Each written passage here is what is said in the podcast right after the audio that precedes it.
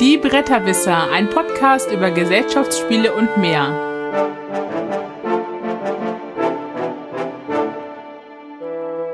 www.bretterwisser.de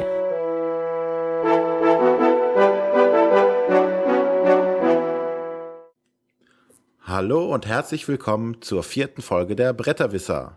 Die Bretterwisser, das sind Arne. Hallo, guten Abend. Der Matthias. Morgen. Und ich bin der René. Wenn auch dieses Mal leider etwas verschnupft, das bitte ich direkt von Anfang mal zu entschuldigen, werde mich aus längeren Diskussionen etwas zurückhalten, um meine Stimme etwas zu schonen und euch nicht zu sehr zu belasten damit. René, du hast vergessen, Mittag zu sagen.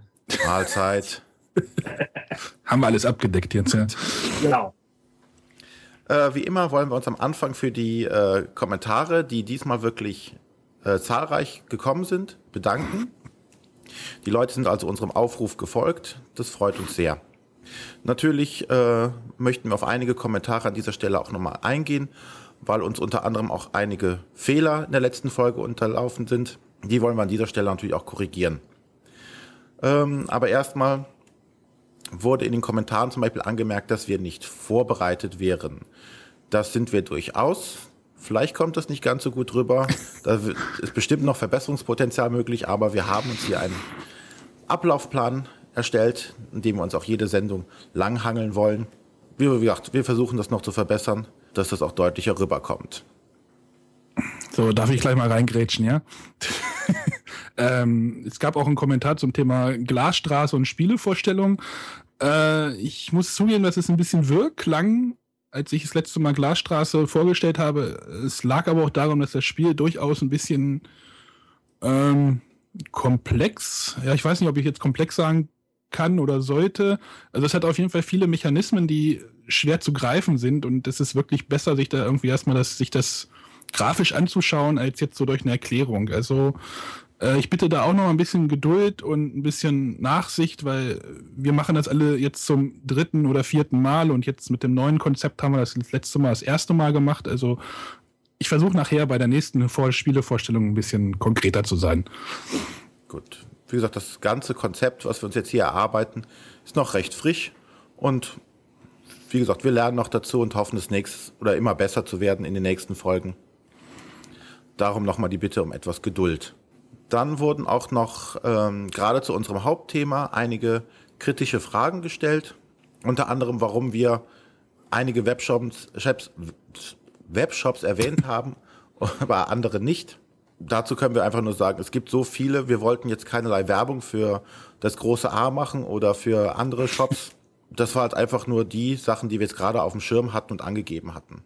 Wir sind immer subjektiv. Genau. Ja, dann ist dem Matthias noch ein kleiner Fehler unterlaufen. Den kann er selber ausbügeln. Sorry! Ja, ich hatte noch angegeben, dass man die Spiele bei Pegasus im Webshop schon kaufen könnte, was natürlich nicht wahr ist. Sie sind dort gelistet mit der dicken, fetten Angabe nicht bestellbar. Das hat der liebe Herr Bronswick von Pegasus, äh, also nicht von Pegasus, von Tygra, ähm, auch angemerkt. Und an dieser Stelle, sorry, ähm, sollen nicht nochmal vorkommen. Aber im Januar oder wenn die Auktion vorbei ist, dann äh, ist das dann alles. Wenn die Auktion vorbei ist, dann kann man das natürlich auch ganz regulär bei Pegasus im Webshop bestellen, so wie auf allen anderen Internet-Shop-Seiten auch. Dann fangen wir mit unserer Spielerunde an, würde genau, ich sagen. Genau, da kann ich ja gleich mal, gleich mal überleiten, weil ich habe nämlich äh, das Wochenende, nachdem wir den Podcast aufgenommen haben, äh, war ich mal auf Recherche in der Innenstadt in Göttingen. Bin auch gleich mal zu unserem Karstadt Sport gegangen, der halt die Kinder Spiel, also die, die, welche Abteilung ist es denn jetzt? Äh, die Spieleabteilung beherbergt im Kellergeschoss, um halt mal nachzuschauen, ob es da jetzt wirklich Pegasus-Spiele gibt und ob sie da irgendwie so gesondert ausgestellt sind oder so. Das war nicht so. Ich habe nur ein Village gefunden und das war's denn.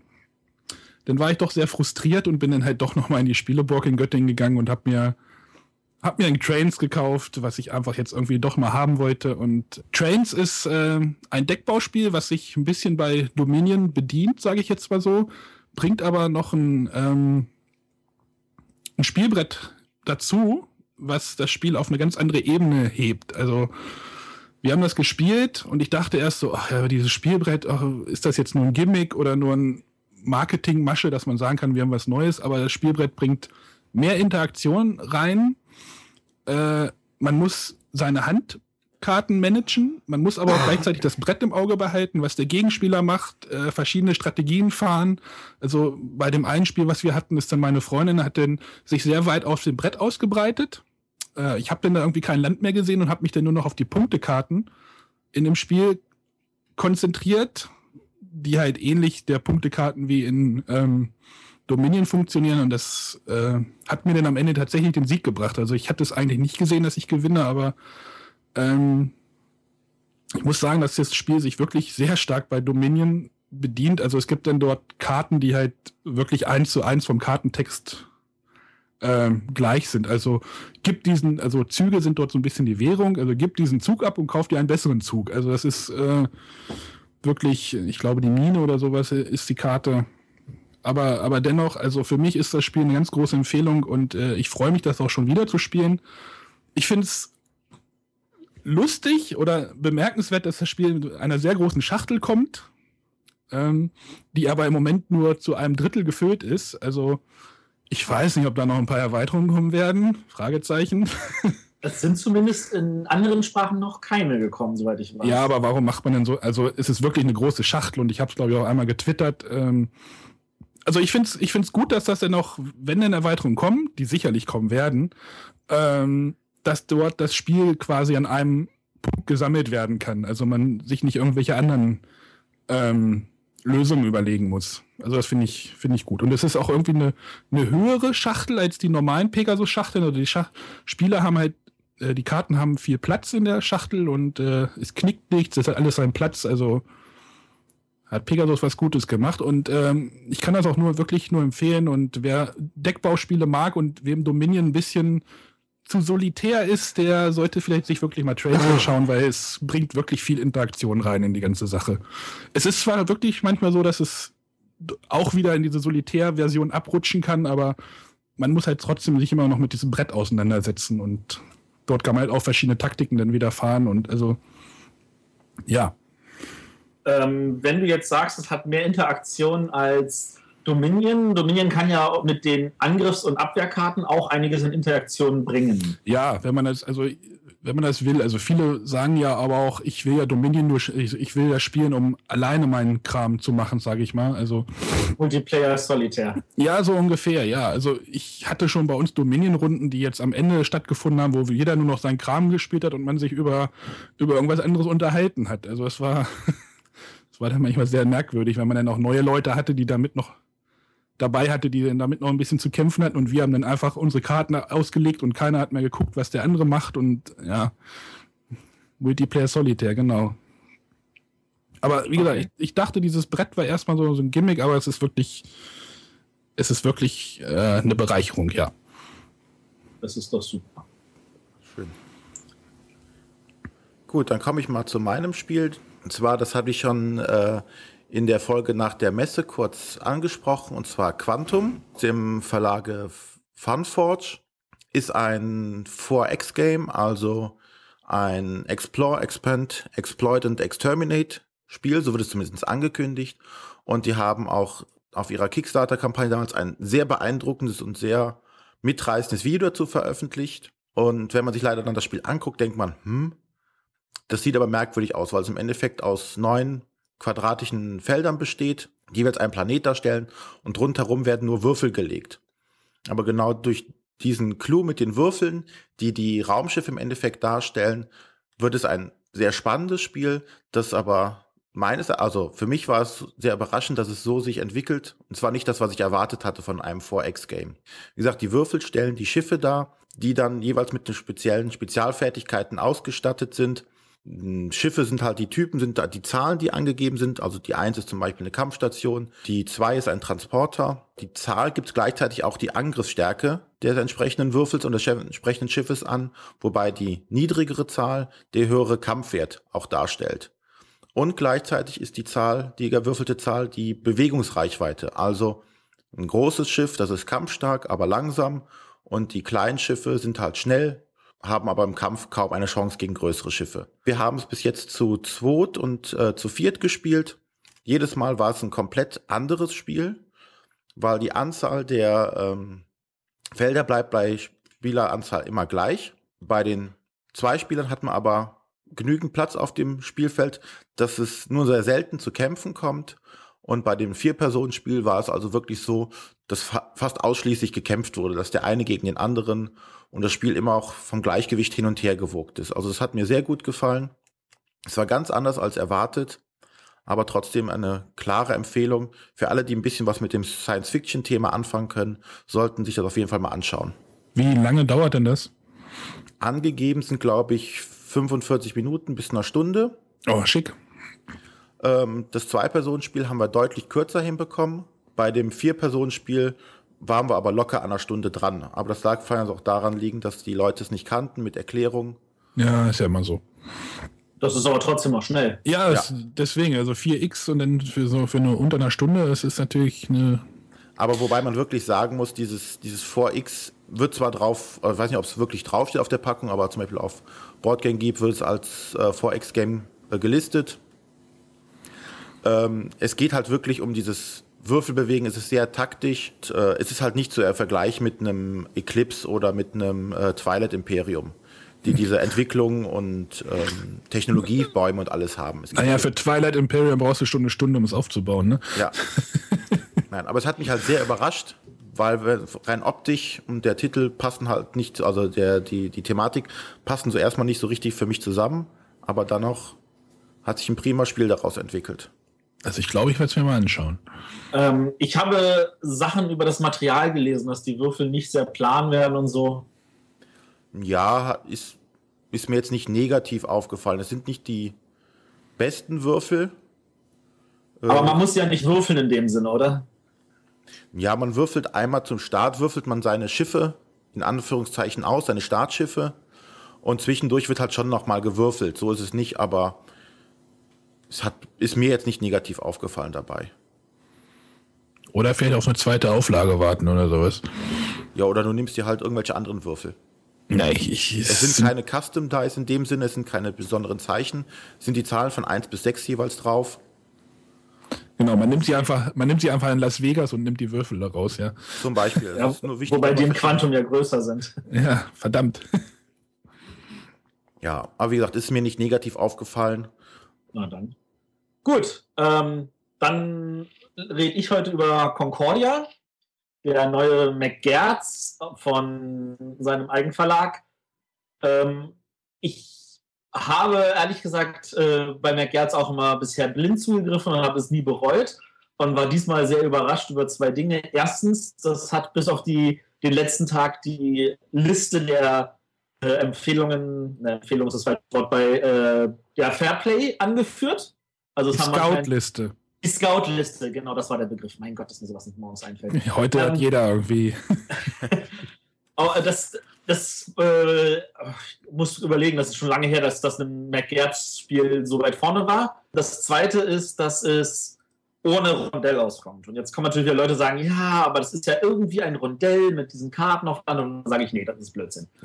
Weil ein Rondell zeichnet sich dadurch aus, dass wenn ich eine bestimmte Aktion mache und möchte dieselbe Aktion nochmal machen, dann kostet mich das Ressourcen, weil ich halt einmal rum, rum muss. Und das ist in diesem Fall nicht. Ich ma- mache halt irgendwelche Aktionen. Ich kann mir die Reihenfolge der Aktionen beliebig aussuchen.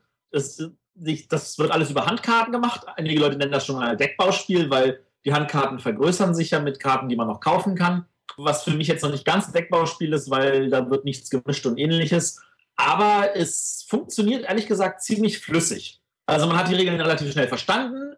Die eigentlichen Spielregeln, wie es funktioniert, sind ungefähr fünf Sätze lang. Dann hat man schon mal das, den, den Kern verstanden. Dann wird auf zwei Seiten noch ungefähr jede einzelne Karte erläutert mit relativ ausführlichen Beispielen. Und dann kann man eigentlich schon loslegen und das geht auch super schnell. Also man breitet sich aus, man äh, sammelt äh, Ressourcen, man handelt, alles auf sehr, sehr einfacher Ebene. Naja, das ist vielleicht ja auch der Grund, warum das in der Scout-Liste so weit oben stand, oder? Also, Genau, genau. Und dann, dann kommt aber halt am Ende die Wertung und das Spiel geht zu vier tatsächlich auch in rund 60 Minuten. Und da, da merkt man dann den Clou, da kommt es nämlich wirklich drauf an, welche Karte man sich zusätzlich gekauft hat. Weil äh, jede Karte gibt am Ende Siegpunkte für bestimmte erreichte Ziele. Also da, die eine sagt, du musst halt gucken, dass du dich auf auf eine Sache spezialisierst. Die andere Karte sagt, du musst dich halt in Breite bewegen. Die eine Karte sagt, du willst möglichst viele äh, Gebiete abhandeln. Es gibt eine Karte, die sagt wiederum, du möchtest möglichst viele ähm, von deinen Kolonisten aufs Spielfeld bringen. Und man versucht so ein bisschen die richtigen Karten für die eigene Strategie zusammenzusammeln. Und einige sehen leichter aus und einige sind vielleicht auch leichter. Das habe ich jetzt mit, nach vier, fünf Partien noch nicht so ganz abschließend sagen können. Was ich aber sagen kann, ist, das Spiel geht natürlich, wie Matt Gerd das immer ganz lieb macht, auch zu fünft, laut Regeln, aber ich, in meinen Augen funktioniert es zu fünft nicht, weil die Wahrscheinlichkeit, dass man seine Strategie verfolgen kann, einfach zu gering ist. Also man kann es spielen, man kann versuchen, Spaß zu haben, aber die, die Kontrolle darüber, dass man auch die richtigen Karten noch abbekommt, ist zu fünft einfach zu schwer. Da finde ich das Spiel zu dritt oder zu viert deutlich angenehmer, wo man tatsächlich seine Strategie auch verfolgen kann äh, und das Ganze dann dadurch nicht beliebig wirkt. Also bis jetzt habe ich noch sehr viel Freude an dem Spiel. Mal gucken, ob das sich noch verfestigt oder eher verflüchtigt. Das klang irgendwie so nach so einem Aber. Ja, ich bin mir halt noch nicht sicher, weil, weil diese, diese eine Partie, die ich zu fünf hatte, die fand ich sehr, sehr deprimierend. weil ich halt die Strategie null durchziehen konnte, weil ich war fertig, da kam eine Karte nach und ich so, die Karte brauche ich für meine Strategie. Und als sie da dran war, war sie wieder weg. Ja, das ist ja bei. Ja. Und an der Stelle, ähm, ich hätte mir, also das ist sehr, sehr schön gemacht mit diesen Nachziehstapeln und das, das kostet ja auch im Notfall alles ganz ordentlich. Aber man, da hätte man vielleicht sagen müssen, die, die Liste, der, die Länge der Karten, die man zum Nachziehen hat, müsste vielleicht fünf noch etwas länger sein. Persönliches Gefühl. Ich kann mich, ich kann auch einfach nur ein doofes Spiel erwischt haben, wo meine Mitspieler mich alle ärgern wollen. wollen die das nicht immer? Das, das, das Gefühl wollen sie, ja, wollen sie theoretisch. Ja.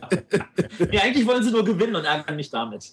Wie kann man auch nur gewinnen wollen? Echt, Mann. Es geht um soziale. Es geht um Soziale, da könnten wir jetzt gleich mal zum unserem Hauptthema überleiten. Ja, das Soziale, genau. Zum sozialen Feeling. Leg los, Arne. Ich, ich, ja. Genau, äh, ja, René, dann mach du. okay, nämlich unser Hauptthema beschäftigt sich heute mit dem Weihnachtseinkauf. Es ist ja in einem Monat soweit, dass wir die Geschenke unterm Tannenbaum liegen sollten. Und äh, wir wollen dieses Mal einige Empfehlungen oder Tipps geben, welche Spiele ihr verschenken könnt an verschiedene Zielgruppen. Keine Tipps, was ihr euch schenken lassen sollt. Wir haben an Leute gedacht, die halt wenig oder selten spielen. Wir können ja mal kurz äh, die Gruppen aufführen. Also äh, wir haben uns überlegt, also was würden wir jemandem schenken, der selten spielt? Und mit selten meinen wir jetzt Spieler, die sehr wohl auch mal spielen, aber von sich aus nicht auf die Idee kommen zu spielen. Ich meine, das gibt es ja. Also Freunde sagen, ach, ist ja cool, du hast ja Spiele, komm, wir spielen mal irgendwas. Und das letzte Mal, dass sie gespielt haben, ist halt ein Jahr her. Dann haben wir die Gruppe für so den, den Zehnjährigen, der äh, vielleicht mit seinen Freunden irgendwas spielen will also so, wo, wo halt ältere Kinder unter sich spielen. Dann haben wir die Gruppe der Familie, wo Papa, Mama, Kind, Oma an einem Tisch sitzen können. Und dann haben wir noch die Partyspiele, was jetzt sowas ähnliches wie die Gruppe für Zehnjährige, nur für ältere Kinder. genau, und die vier Spiele haben wir da so ein bisschen rausgenommen, weil die sind meistens selbst informiert und äh, wissen, was selbst für die gut ist ja, denen was zu schenken, das lohnt sich nur, wenn die konkret selber Wünsche äußern und da brauchen wir dann keine Tipps für die. Und wir haben auch noch die Spiele rausgenommen, die auf der Spiel des Jahres Liste, Schrägstrich Empfehlungsliste waren, weil das eigentlich meistens schon sowieso schon gute, gute Empfehlungen sind. Also wer keine Ahnung hat und nicht auf uns hören will, der schaut einfach beim Spiel des Jahres und findet dort meistens, ich sag mal zu 80 Prozent gute Spiele. Ja, es gibt solche Spiele, die jedem von uns vielleicht nicht so zusagen, aber an sich kann man sagen, jedes von diesen Spielen hat irgendwo seine Berechtigung, erfüllt einen Bereich und ähm, die Spiel des Jahres Jury gibt sich ja auch die Mühe, da zu begründen, warum sie dieses Spiel empfehlenswert findet. Das ist auf jeden Fall ein Surf-Tipp wert, wenn man irgendeiner dieser Gruppen was schenken will und mit unseren Tipps nicht zufrieden ist. Also es ist schon so ein Qualitätssiegel, sage ich mal. Also was jetzt, glaube ich, 99 Prozent der Hörer nicht überraschen wird, auch wenn 2% widersprechen möchten. Ja. Aber die widersprechen dann ganz laut.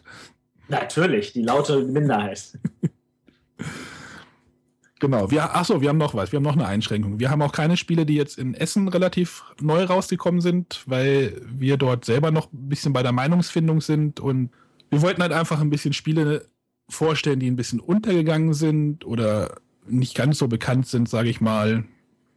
Oder auch Also, älter schon sind. Genau, oder auch älter sind, einfach mal ein paar neue Anregungen und äh, genau. Gut. Dann fangen wir einfach mit Gruppe 1 an, für die befreundeten Seltenspieler. Genau, das, da kann ich ja gleich mal anfangen. Ähm, okay, ich sag jetzt mal so, ich habe da in meinem Bekanntenkreis auch so zwei Leute, die gerne mal spielen möchten, aber auch immer so ein bisschen, ach ja, nee. Hm, hm. Aber für das war so für mich so der, der äh, Aufhängepunkt, wo ich halt überlegt habe, was wäre et etwas für diese beiden. Also ich habe jetzt doch ein relativ neues Spiel, das ist die Vergessene Stadt von Matt Leacock. Das ist so ein kooperatives Spiel, in dem Spieler versuchen, eine Flugmaschine in der Wüste zusammenzubauen.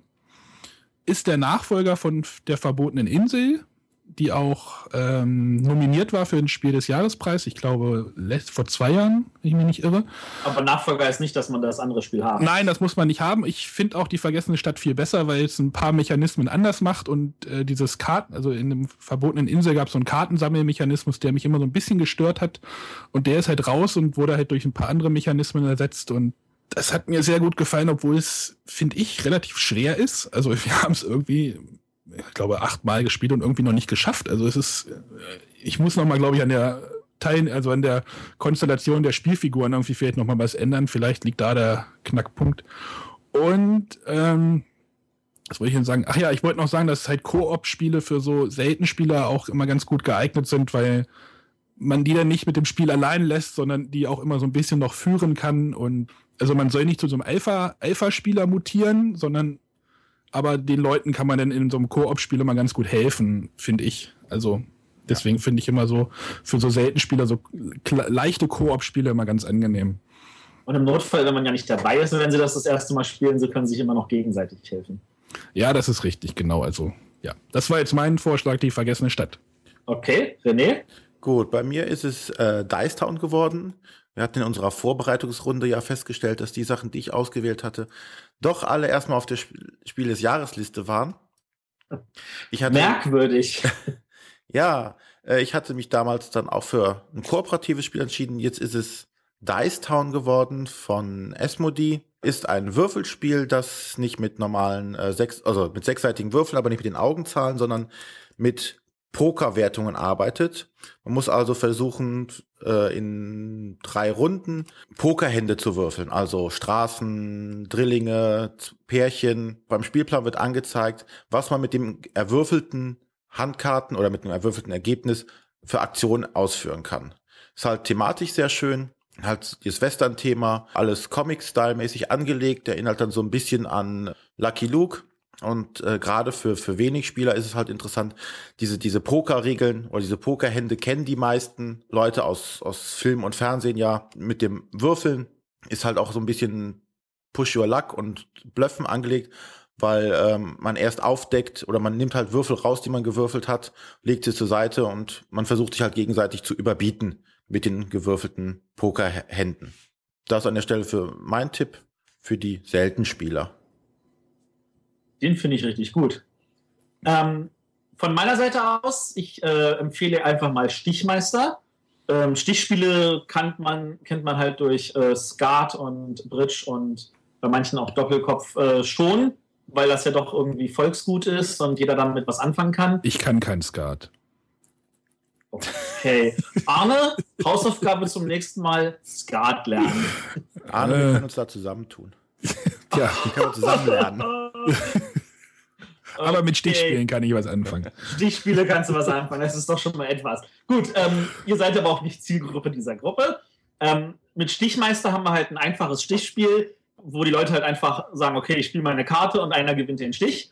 Und äh, der Clou ist ja, dass äh, jeder auch eine Karte jede Runde in die Mitte legt, die bestimmt, was eigentlich Stich, äh, was eigentlich Trumpf ist und den, den Stich halt holen kann. Und das kann halt sein eine Farbe, das kann halt sein eine Zahl, das kann aber auch äh, irgendwas anderes sein. Und da jeder eine Karte in die Mitte legt, gibt es halt mehrere Stichregeln und diese ändern sich halt jede Runde. Dadurch ist das Spiel immer anders und es gibt ganz, ganz viel Chaos und es wird viel gelacht. Ich wollte gerade sagen, endet das nicht im tierischen Chaos? Es ist Chaos. Es ist aber sehr, sehr spaßiger Chaos. Also wir haben das wirklich sehr, sehr lange, sehr, sehr gern gespielt, bis Hanabi kam. Aber Hanabi ist ja auch auf der Juryliste. Ist aber auch ähm, kein Stichspiel. Nee, ist kein Stichspiel, aber es ist ein einfaches, schnelles Kartenspiel. Und Stichmeister ist an dieser Stelle wirklich ein super Spiel von Amigo, von Friedemann Friese. äh, das ich definitiv empfehlen möchte. Ja. Wir sollten weniger Podcast machen, weil ich möchte jetzt irgendwie doch alle haben. Quantum, Dice Town, Stich mal. Ja, dann gehen wir direkt zur nächsten Gruppe über. Genau, dort, das ist die Gruppe für die, sagen wir jetzt, Zehnjährigen. Wir haben auch gesagt, die Zehnjährigen sollen das alleine spielen können. Genau. Und dort habe ich das Spiel High Alarm ausgewählt.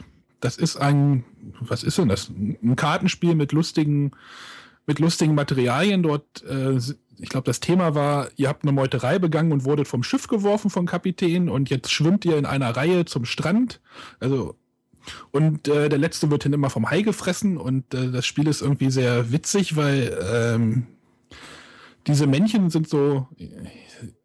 Ich weiß nicht, ob ihr diese Lego-Technik-Männchen kennt. Die, die, sehen so ähnlich aus. Also, und während des Spiels müssen die Spieler halt immer von ihren Handkarten eine Zahl ablegen und der, der die niedrigste Zahl gelegt hat, der wird dann vom Hai gefressen oder ein Körperteil wird dann vom Hai gefressen und der kommt dann wieder ans an, an, an den Anfang der Reihe, weil er laut schreiend nach vorne schwimmt und äh, aber mit einem Bein weniger zum Beispiel. Und dann wird dann die nächste Karte ausgelegt und ja, wer dann wieder hinten ist, der äh, wird dann wieder gefressen. Also das Spiel kommt in allen meiner Gruppen, meiner Gruppen irgendwie auch immer gut an und äh, ich sehe halt auch Zehnjährige damit, das problemlos Spiel zu spielen. Und wie gesagt, dieses Spielmaterial ist halt einfach, da fahren Kinder drauf ab. Also meine Tochter findet, die ist drei, die findet das auch immer total toll, diese, den, den Männchen die Arme und Beine abzureißen und.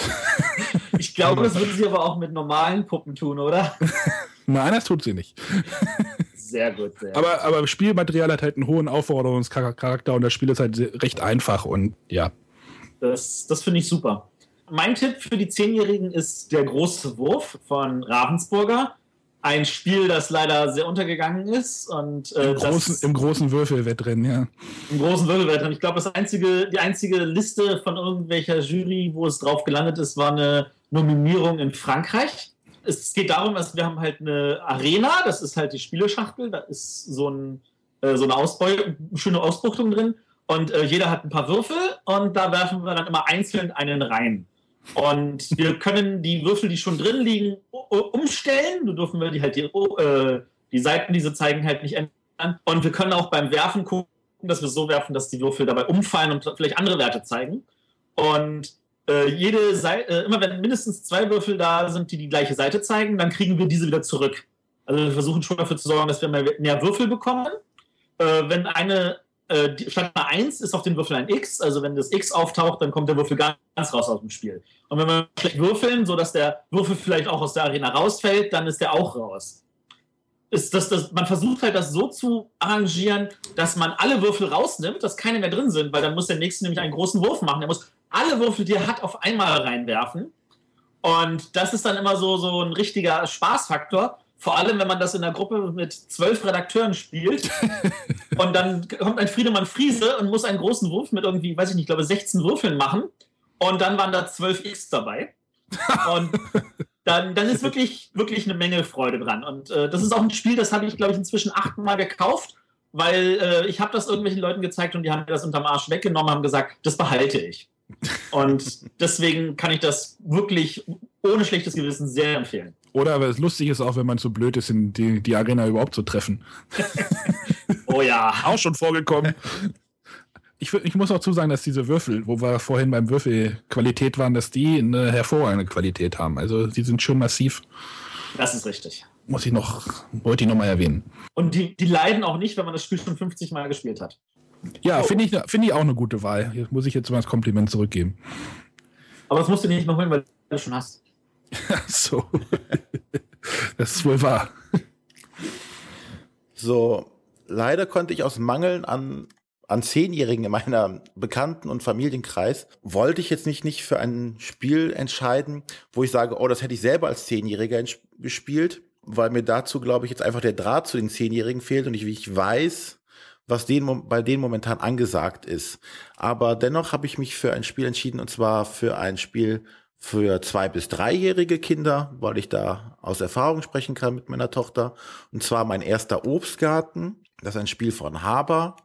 Wie immer bei Haber ist das natürlich ein qualitativ sehr hochwertig produziertes Spiel mit sehr großen Holzfrüchten, einem großen Würfel, einem schönen Holzraben und es ist ein kooperatives Spiel an der Stelle, wo die Kinder versuchen müssen, über einen Würfel die, die Früchte vom Baum zu pflücken, bevor der Rabe den Garten erreicht und die, das ganze Obst aufisst. Und der Rabe, und bei, ähm, bei dem Würfel gibt's halt sechs Seiten, vier mit den Farben für die entsprechenden Früchte.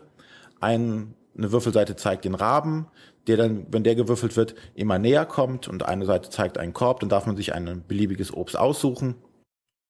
Und bei meiner Tochter ist schon immer wenn der Rabe gewürfelt wurde, ist ja schon große Aufregung, weil der Rabe kommt ja näher und der will das Obst essen und es macht halt richtig Spaß. Man kann es halt auch als Erwachsener mit den Kindern schön spielen, weil man sich halt nicht zurückhalten muss in irgendeiner Art und Weise, man sagt, oh, damit die Kleine auch mal ein Erfolgserlebnis hat oder sonstiges. Ist es hier halt wirklich, weil es kooperativ ist, man spielt es zusammen.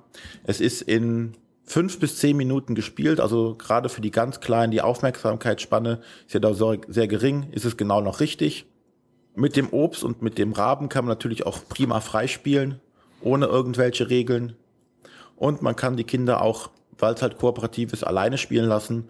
Und bis jetzt ist es noch nicht in, in Streitereien oder sonstigem ausgebrochen. Also meine Empfehlung nicht für Zehnjährige, sondern für die kleinen Zwei- bis Dreijährigen. Oder für die Familien, also. Ja, das, die, solche Spiele kann man immer als Familie spielen, aber das ist tatsächlich wahr. Obstgarten kann auch zwei, dreijährige alleine unter, miteinander spielen. Ja, Obstgarten ist super, also da muss ich auch zustimmen. Gut, dann gehen wir jetzt mal zur Gruppe der Familienspiele über. Genau, wo wir jetzt schon bei Familie sind, dann fange ich gleich mal wieder an. Ähm, Familienspieler, Familienspiele, wo halt alle mitspielen und alle Spaß haben und dort habe ich äh, King of Tokyo ausgewählt. Für mich war es eigentlich auch eines der Spiele, Spiele des Jahres. Ich weiß nicht, ob es letztes Jahr oder vorletztes Jahr war. Äh, ist leider auch irgendwie untergegangen. Ähm, ist aber ein schön trashiges Würfelspiel mit lustigen Spielmaterialien. Ähm, ihr habt große Pappmonster oder recht große Pappmonster, die versuchen, Tokio einzunehmen und andere Monster zu vertreiben. Und ihr müsst halt würfeln und könnt halt andere Monster verhauen oder neue Fähigkeiten noch kaufen über Karten und mh, ja, das ist, ist so ein bisschen, ich weiß nicht, ich will jetzt nicht Kniffel sagen, aber man würfelt halt dreimal und sucht sich halt die Würfel aus, die man halt benutzen möchte und dann nach dem dritten Wurf wird geschaut, äh, welche ich nehme, ob ich jetzt die Pranken nehme zum Monster schlagen oder die Herzen, um mich selber ein bisschen aufzuheilen oder äh, oder Punkte, ob es gibt dann auch noch Punkte-Seiten auf den Würfeln, um Punkte zu bekommen. Und dort in dem Spiel ist halt auch diese Würfelqualität wieder sehr, sehr gut. Also das sind ganz große Plastikwürfel. Da macht es einfach Spaß, mit denen zu würfeln. Und äh, King of Tokyo finde ich eine ganz große Nummer, ganz ehrlich. Eins der besten Würfelspiele der letzten Jahre. Ja, es ist halt schade, dass es so ein bisschen, also untergegangen ist, will ich jetzt nicht sagen, aber für den Massenmarkt vielleicht doch untergegangen ist. Also. Ja, aber vielleicht auch aufgrund des Themas. Ja, aber es ist, es ist so comicmäßig aufbereitet. Also äh, ich glaube, bei unserem Toys R Us stand es, wenn ich mich nicht irre, sogar rum. Also vielleicht doch nicht ganz für den Massenmarkt untergegangen, aber zumindest ja. auf der Jury-Seite ja. ignoriert worden. Gut, René? Ja, ich habe mich für den Paten entschieden. Das ist von Cosmos aus dem Jahre 2010. Ist halt, wie der Titel vermuten lässt, ein Lizenzspiel, das sich um den Film Der Pate dreht. Es geht dabei um, jeder spielt eine Familie im New York der 1920, 1930er Jahre. Und man versucht halt, äh, die Macht über die Stadt zu erhalten. Das macht man mit Glücksspiel, Drogenhandel, Schmuggel. So die klassischen Mafia-Themen halt, Erpressung, Schutzgeld. Wie gesagt, jeder spielt eine Familie und das Spannende bei dem Spiel ist, dass der, der Aktionsmechanismus basiert halt auf Würfeln. Zu Beginn habe ich vier Würfel und äh, ich werfe immer alle Würfel und habe dann ein Tableau, auf dem ich meine Würfel setze. Und zwar muss ich halt immer die Reihen von oben nach unten abarbeiten, kann dann meine verschiedenfarbigen Würfel auf verschiedene farbigen Aktionen innerhalb der entsprechenden Spalten einsetzen. Natürlich sind dann die Aktionen oder die Farben, die schon in oberen Spalten verwendet habe, in unteren nicht mehr verfügbar. Gleichzeitig haben die Werte, die ich gewürfelt habe, Auswirkungen auf die Aktion, die ich machen möchte. Dieser Mechanismus ist halt relativ zügig erklärt. Wenn man den das erste Mal selber gewürfelt hat, weiß man, was zu machen ist. Das Thema ist sehr schön umgesetzt. grafisch auch schön äh, aufgearbeitete Materialien sind auch gut. Es gibt große Holzfiguren als Familienmitglieder, ein schönes schwarzes Auto, was durch die Stadt fährt, genügend Interaktion zwischen den Spielern, dass man Leute aus Geschäften rausschmeißen muss. Sie werden dann auch entweder ins Gefängnis oder kommen in den Hudson, also werden mit, Blei äh, mit Beton an den Füßen in den Hudson geworfen. Also richtig schön thematisch. Ein einfaches Spiel, was unter einer Stunde flott zu spielen ist. Aber noch ein- eine schöne Sache bei dem Spiel ist dass die Siegbedingungen. Nämlich es gibt zwei Leisten, die im Laufe des Spiels immer nach oben wandern und die angeben, welche Eigenschaft, also entweder ähm, politischer Einfluss oder gesellschaftlicher Einfluss äh, am Ende des Spiels überhaupt erreicht werden muss, um bei der Endwertung teilzunehmen. Also man muss diese Leisten steigern bei sich persönlich und äh, muss halt gucken, welche Leiste ist am Ende des Spiels oben und die muss man selber gefüllt haben, sonst nimmt man in der Endwertung nicht dabei. Und dann ist es egal, wie viel Geld man gesammelt hat, wäre dann halt ausgeschieden, bevor es überhaupt zur Endwertung kommt. Also sehr schön, gerade für Familien über das Thema, ist ein schneller Einstieg geschafft. Drogenhandel. Kein Drogenhandel, das gab's bei Betonschuhe. Ach stimmt, Drogenhandel war, glaube ich, im dritten Teil irgendwie das große, das große Na, Im Knackpunkt. ersten Ne? Film war wurde das? sich ja noch gegen gewehrt, gegen den Drogenhandel. Ja, genau, irgendwie war das so. Ja, haben ja. jetzt Alkohol nicht als Droge titulieren. Sie haben dir ein Angebot, was du nicht ausschlagen konntest, Aber- gemacht, ja.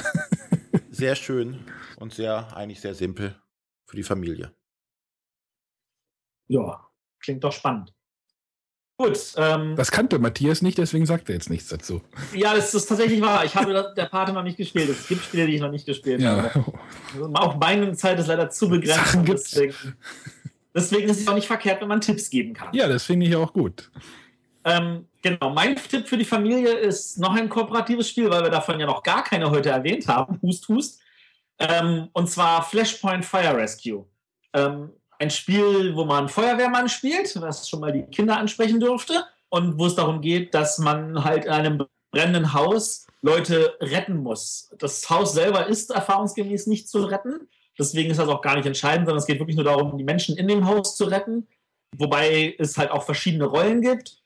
Äh, jeder hat irgendwie vier Aktionspunkte und äh, kann sich mit diesen bewegen oder versuchen, Feuer zu löschen oder Leute äh, aus dem Haus rauszubewegen.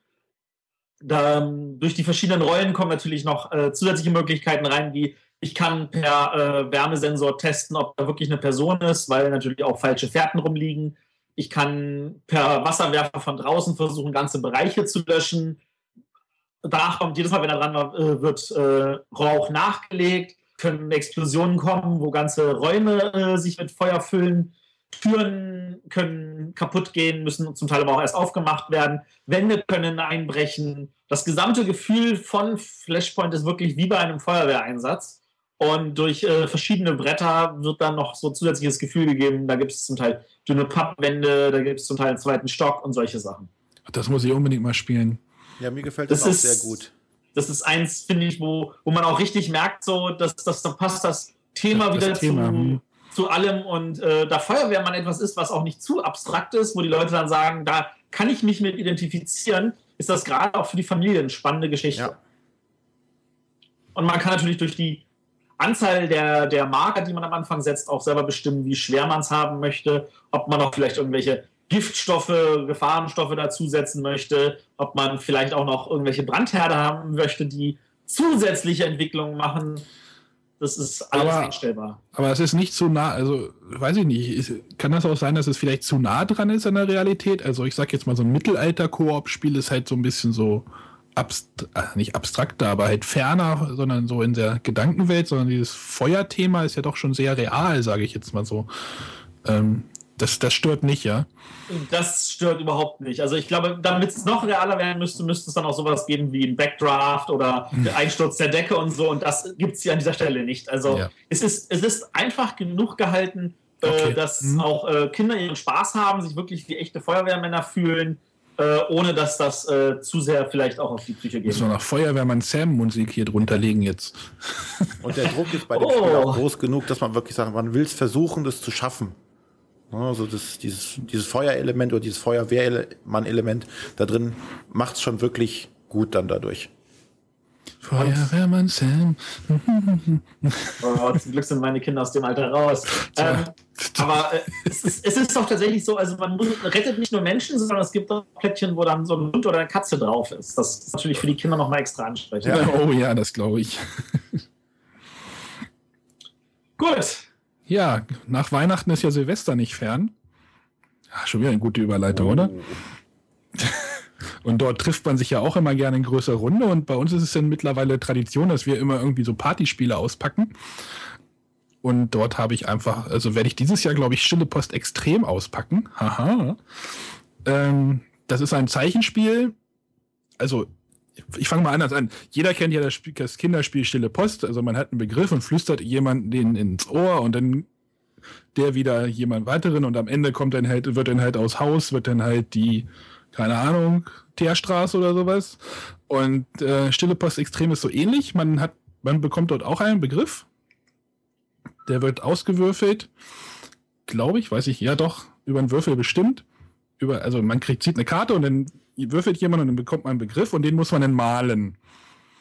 Und der, dann hat man, also der Block wird dann zugeklappt und man wird, gibt den an den nächsten Spieler. Der Spieler guckt sich das Gemalte an und muss dann einen Begriff hinschreiben. Und der wird dann wieder zugeklappt und der nächste Spieler muss dann diesen aufgeschriebenen Begriff wieder malen. Und so geht das dann halt weiter rum und dann äh, entstehen dort ganz äh, lustige Verkettungen von irgendwelchen äh, obskuren Sachen. Und ähm, es ist auch nicht schlimm, wenn man überhaupt nicht malen kann. Also in der Regel steht, glaube ich, auch, äh, je weniger malen kann, desto lustiger wird das Spiel eigentlich. Und das habe ich festgestellt, dass das so ist. Also wenn man da irgendwelche Hieroglyphen hinkritzelt, dann sitzt derjenige dann davor und überlegt sich, was das denn bedeuten könnte und muss sich dann halt irgendeinen Begriff ausdenken, den er dann da hinschreibt. Und der nächste hat dann wieder Probleme, diesen ausgedachten Begriff wieder grafisch zu Papier zu bringen. Und es ist, es, es ist echt eine Gaudi. Und je, mehr, je, je länger diese Kette ist, die man, also je mehr Spieler man hat, desto länger wird diese Kette mit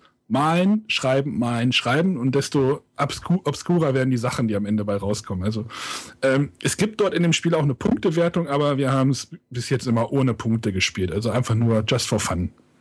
Das kann ich unterstreichen. Also Punktewertung bei solchen Spielen finde ich auch komplett unwichtig. Ja.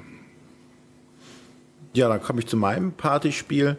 Da habe ich mich für Werwölfe entschieden. Das gibt es ja auch in den verschiedensten Ausprägungen. Äh, ich beziehe mich hauptsächlich auf die Werwölfe von Düsterwald, aber es gibt noch Ultimate Werwolf und alles Mögliche. Das ist eins der Spiele, wo man eine wirklich große Runde braucht. Je mehr, je besser. Also ich würde vorschlagen, ab mindestens zehn Leuten das erst zu spielen, wobei einer dort die Rolle eines Erzählers übernimmt. Das Spiel geht darum, dass man sich in einem Dorf aufhält und jeder hat die Rolle eines Dorfbewohners, aber einige der Dorfbewohner sind Werwölfe und die Werwölfe wollen halt die Dorfbewohner umbringen. Und das Spiel läuft über mehrere Runden ab und eine Runde beginnt immer mit der Nacht und der Spielleiter ruft halt die äh, Werwölfe auf, die jetzt unerkannt von den anderen Leuten aussuchen, wer sterben soll diese Runde oder wen sie auffressen. Die anderen Spieler erwachen dann am nächsten Morgen alle und einer aus ihrer Runde ist halt gestorben. Und dann geht die große Diskussion los im Spiel, was auch immer das Spannende ist oder das Lustige bei dem ganzen Spiel. Wer jetzt wen bezichtigt und gerne wird halt auch einfach wild in die Runde reingerufen, aus welchem Grund man wen nicht mag. Man soll da gar nicht versuchen, irgendwie zu äh, deduzieren, der hat sich bewegt oder aus dem Grund und dem Grund ist es so. Sondern das Spannende und Lustige bei dem Spiel ist wirklich die, die aufbrandenden Diskussionen und äh, Argumentationsketten, die dann hervorkommen daraus. Verändern lässt sich das Ganze noch, indem es verschiedene Rollen gibt in dem Spiel, dass nicht jeder nur Werwolf oder äh, normaler Dorfbewohner ist, sondern es gibt halt noch eine Seherin, die dann äh, erkennen kann, wer gegebenenfalls ein Werwolf ist und wer nicht. Es gibt Hexen, es gibt unzählige Erweiterungen noch, wo weitere Rollen hinzukommen, die dann das Ganze etwas komplexer machen. Aber die Grundausstattung reicht schon fast vollkommen für eine sehr lustige Runde. Und dabei ist, wie gesagt, je mehr Spieler, desto besser.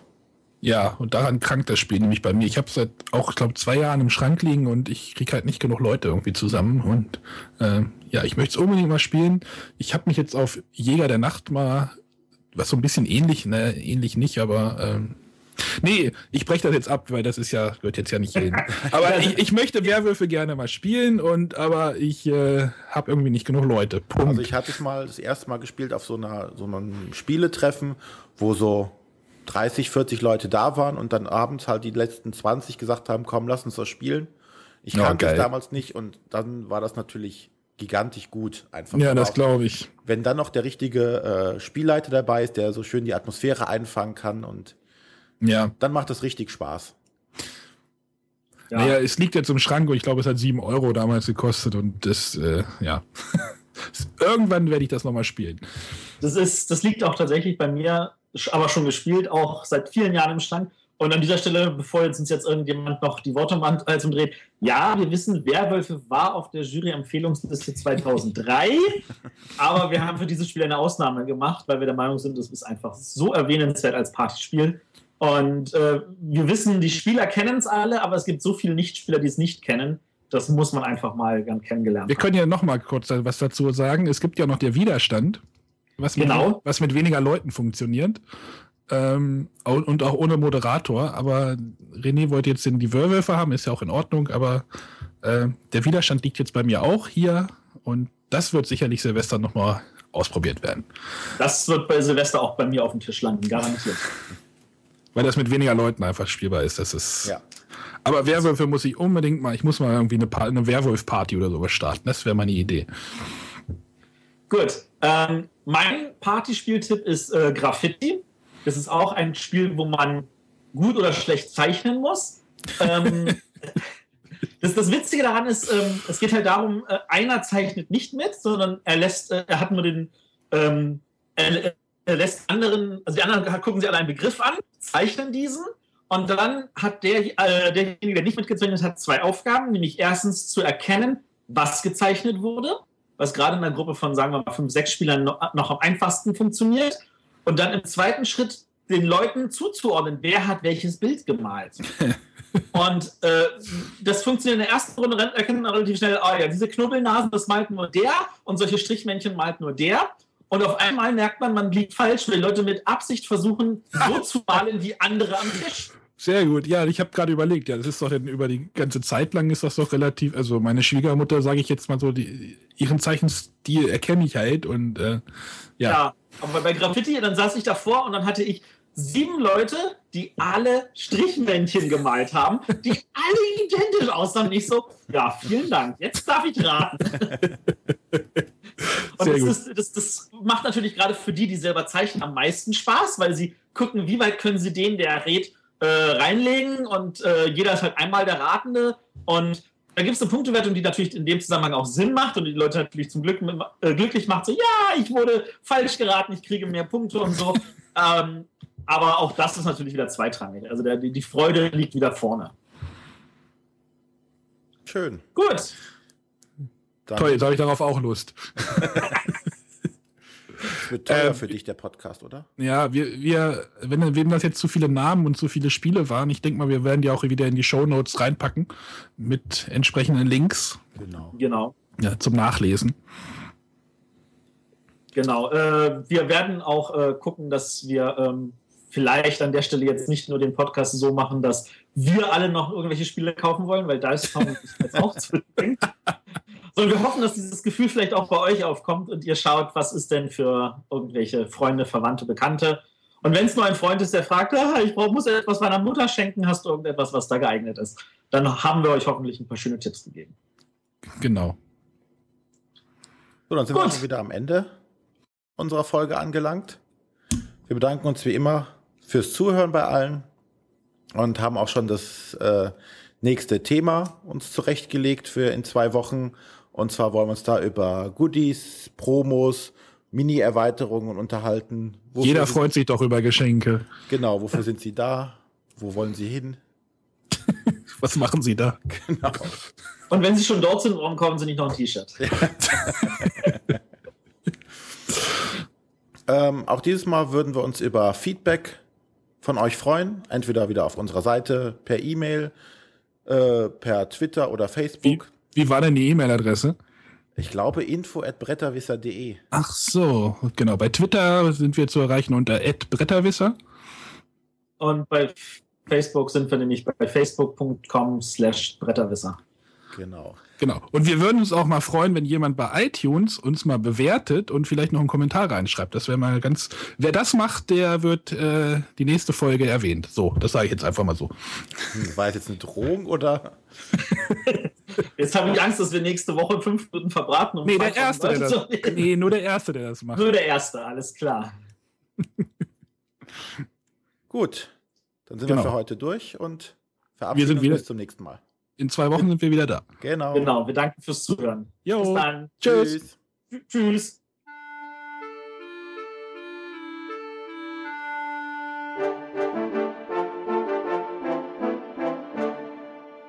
Das waren die Bretterwisser. Ihr findet diesen Podcast bei iTunes oder auf www.bretterwisser.de.